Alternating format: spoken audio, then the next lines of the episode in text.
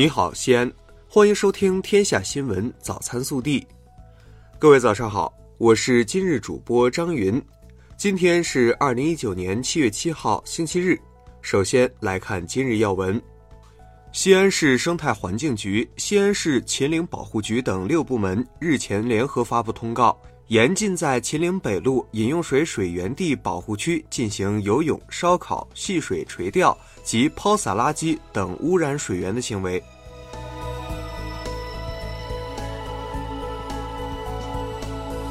本地新闻：六号，以“创变空间，未来世界”为主题的二零一九亚洲书店论坛在西安高新区启幕。中国作家协会副主席何建明、陕西省作家协会主席、西安市文联主席贾平洼与多位知名作家和读者一道，共同分享图书行业及文化产业的发展前景。六号。二零一九亚洲书店论坛开幕式上，发布了微信读书城市阅读指数和西安阅读画像等与书书店相关的权威大数据。爱阅读城市前五名城市中，西安排在北京、上海、广州、深圳之后，名列第五位。近日，第十九届中国国际运输与物流博览会暨二零一九世界科技物流大会在杭州举行。我市荣获二零一九国际物流大通道建设突出贡献城市。五号，西安北至机场城际轨道项目票价及票务政策民意座谈会在西安召开，来自政府相关部门、行业专家、学者、消费者代表等二十余人出席会议。记者获悉，该线路或将试行全程票价十六元，后续根据市场信息适时调整。昨日是二零一九年陕西高考录取的第二天。记者从陕西省教育考试院获悉，截至目前，提前批文史理工类本科 A 段志愿录取已经投档，体育类本科录取已经开始。近日，市卫生健康委召开了二零一九年打击非法行医工作联席会议，对高新区国际港务区的非法行医行为进行了专项整治。五号。中华遗嘱库第二十九个服务中心正式落地西安，即日起正式面向大众提供专业遗嘱服务。在这里，除了能够享受到立遗嘱、遗嘱保管等服务，还会提供幸福留言、幸福留言等情感服务。六号，记者从陕西省公安厅交警总队了解到，全省交警部门从五号开始进行异地用警查处各类交通违法行为，效果明显。截至六号五点，全省交警部门开展执法，首日仅二十四小时就查获酒驾、醉驾违法行为两百二十一起。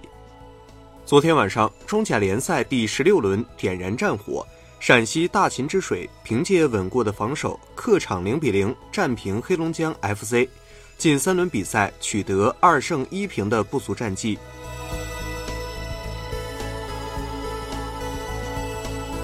国内新闻，记者六号从应急管理部获悉，近日多地将有强降雨天气过程，多支河流将出现明显涨水过程。国家防总部署新一轮强降雨洪灾防范应对工作。文化和旅游部日前发布《游戏游艺设备管理办法》，提出，除国家法定节假日外，娱乐场所以及其他经营场所设置的电子游戏设备不得向未成年人提供。据外交部驻香港公署网站消息，针对前港督彭定康日前在《金融时报》撰文就当前香港形势发表谬论，驻港公署负责人发表谈话予以严词批驳，要求彭定康尊重事实、摆正位置，停止欺世盗名的谎言和荒唐错位的表演。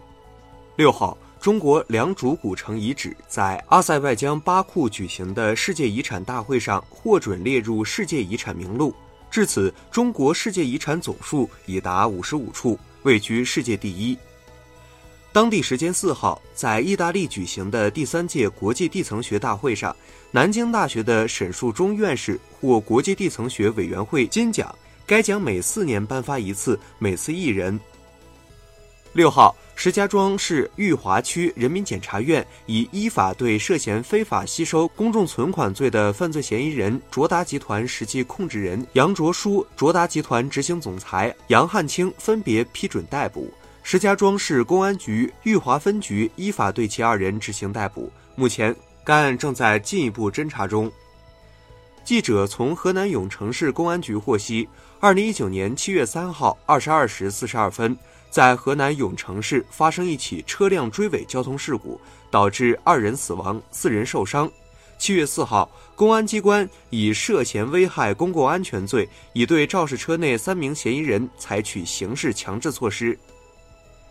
近日，网曝高铁两名乘客因窗边放水杯的事发生争执。坐靠过道的大爷称，他把热水晾了十多分钟后放到窗边，但遭靠窗年轻男子拒绝。随后，男子把水杯打掉在地。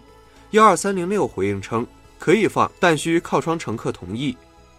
六号，二零一九年世界女排联赛总决赛半决赛，中国女排一比三不敌美国女排，无缘决赛。暖新闻。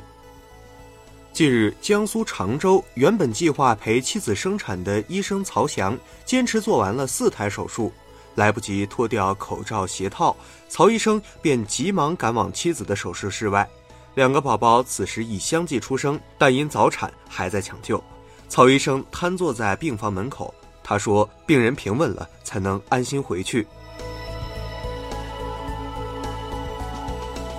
热调查。二零一八中国睡眠指数报告显示，四分之三的九零后在晚上十一点以后入睡，三分之一则在凌晨一点以后入睡。很多人说知道熬夜不好，但总是做不到早睡，所以是什么阻止了你早睡？更多精彩内容，请持续锁定我们的官方微信，明天不见不散。